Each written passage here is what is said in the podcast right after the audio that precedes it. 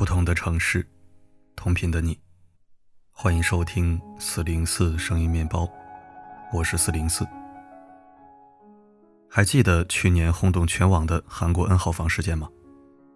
三个主谋，N 个房间，一万多位以未成年为主的受害女性，超过二十六万人参与围观加害。一句话概述就是：威胁未成年少女拍摄淫秽色情视频。并在网络聊天室中公然售卖。然而，N 号房事件并非仅限于韩国，这是存在于世界各地的一条灰色产业链。前几天，情感博主雨谦在微博上发布了一条视频，公布了国内版的 N 号房。他了解到，微博上有两个这样的账号，专门用女性的照片和视频来吸引各种猥琐男人关注。其中一个账号发布的全是女性露骨的照片。为了一探究竟，博主加了这个账号简介上的 QQ 号，并在对方的引导下付费进了一个微信群。他惊讶地发现，这个四百多人的群里，分享的全是一些没有底线的照片和视频。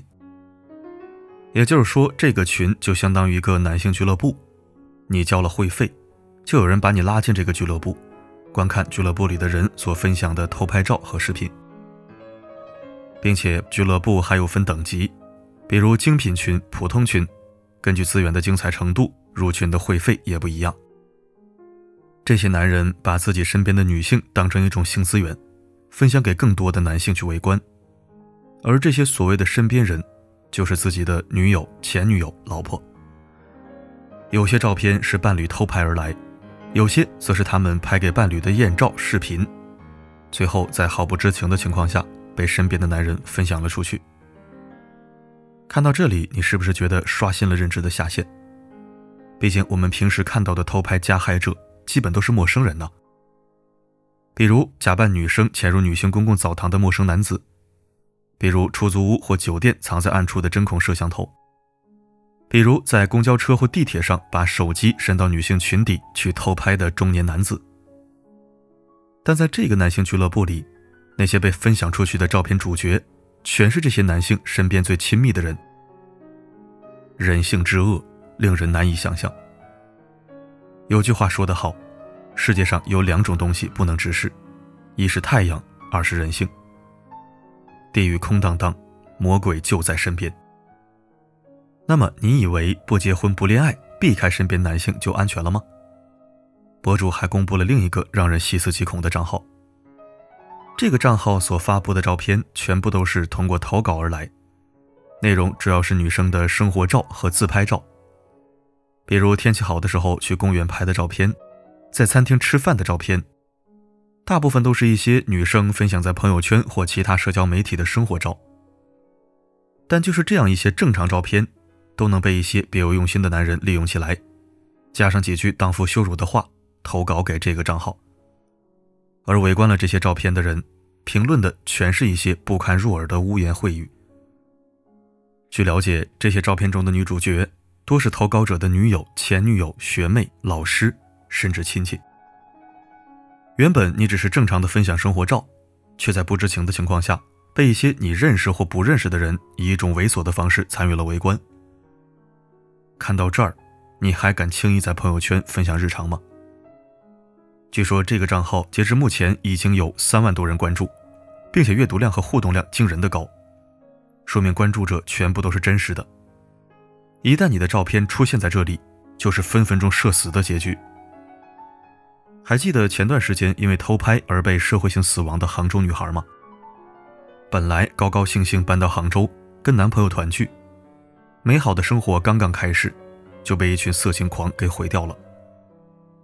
一天下午，他去拿快递，但人很多，他就安静的等着，也不催促。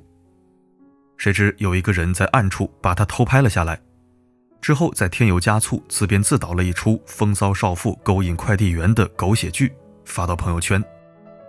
人们从短短几分钟的视频镜头里，看见他姣好的身材和面容，胡乱推测，上网谩骂他。连公司也觉得他的存在是有损公司形象的，于是辞退了他。最后，女生得了抑郁症，工作也被毁了。可偷拍者呢，顶多罚个几百块，再被拘留几日，出来换了一个招牌，照样悠哉悠哉过日子。鲁迅说：“我向来不但以最坏的恶意揣测他人，可事实上，总有些恶人做着伤害别人的事。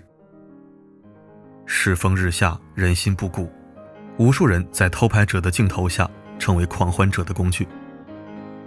上面所说的微博账号很显然不是个例，许多网友都在评论中分享了自己的经历，有被前男友偷拍的，有被陌生人偷拍的。”也有发现身边人有这种行为，却因为太懦弱没勇气阻止的。偷拍事件层出不穷，一再刷新人们的认知。越来越多发生在身边的例子告诉我们，你的隐私可能正在被上万人围观。这些恶臭的行为之所以屡禁屡现，一是因为色情地下产业的蓬勃，偷拍逐渐形成了一条产业链。有利可图，就会有丧尽天良的人加入。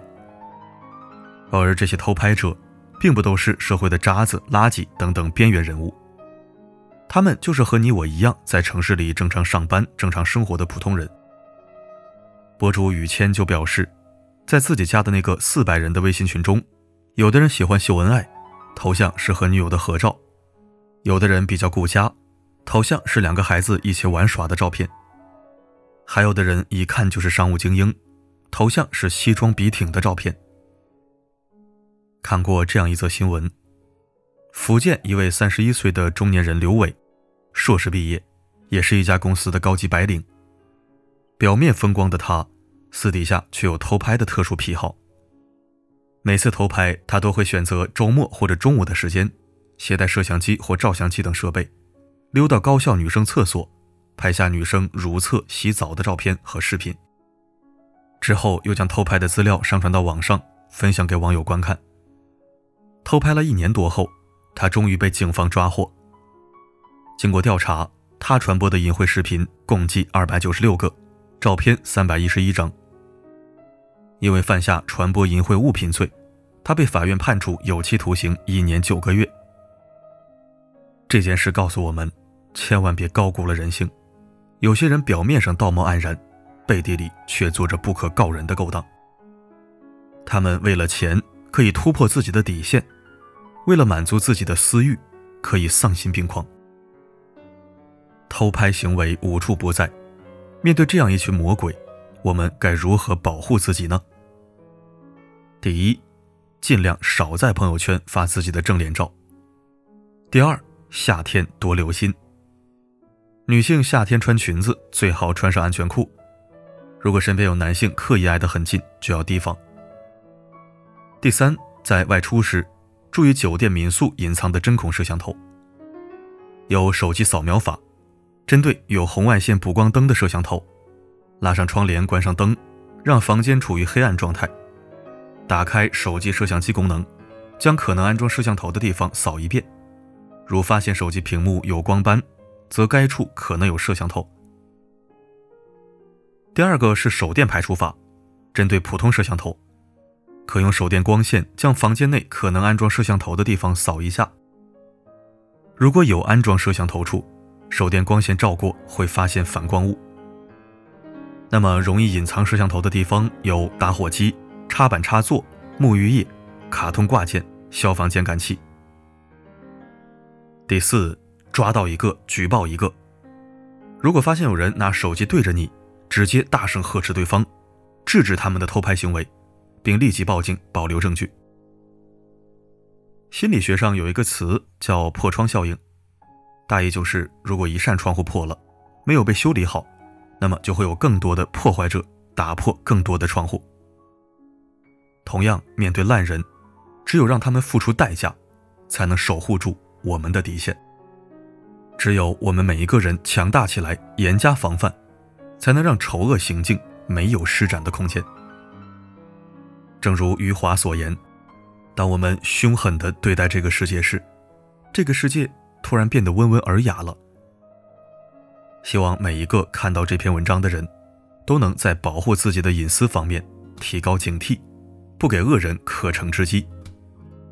也希望有关部门针对偷拍的恶行加强监管。加大处罚力度，让恶人付出更大的代价，让我们放心生活在阳光下，不必再担心隐藏在角落暗处的眼睛。你的名字我差不多用魔术几万遍，那对你的习惯让我对自己向前。下了还来不及好好去道别，两个人的空间只是两种季节。感谢收听。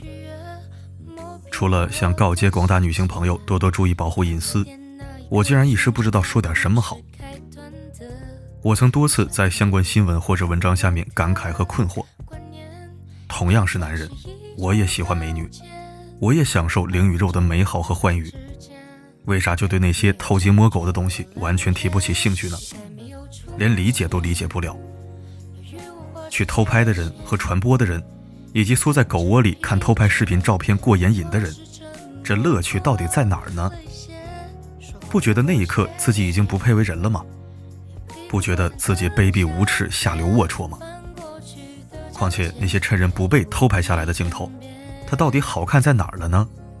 我想破了脑袋也想不明白。真的，嫖娼我都能理解，顶多是不支持、不提倡、不共情，理解是可以理解的。又不等于认同和原谅。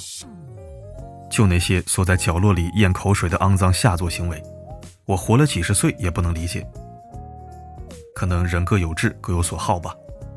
如果一定要概括，那只能说，大千世界无奇不有了。最后再提醒一下广大女同胞，恳请务必注意个人隐私的保护，不要轻易相信身边的任何一个。把手机对准你的人，切记。好了，今天的分享就到这里。本期二条好物推荐，一款性价比超高、品质超好的护手霜。四零四亲测点赞，欢迎按需下单。我是四零四，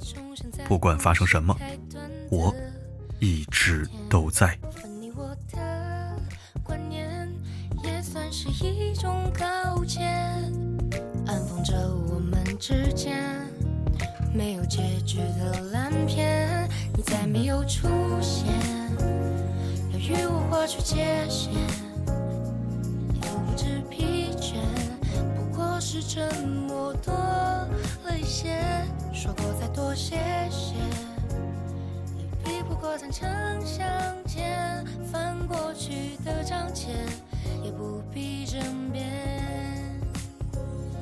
再没有出现，要与我划出界限，一路不知疲倦，不过是沉默多了一些。说过再多谢谢，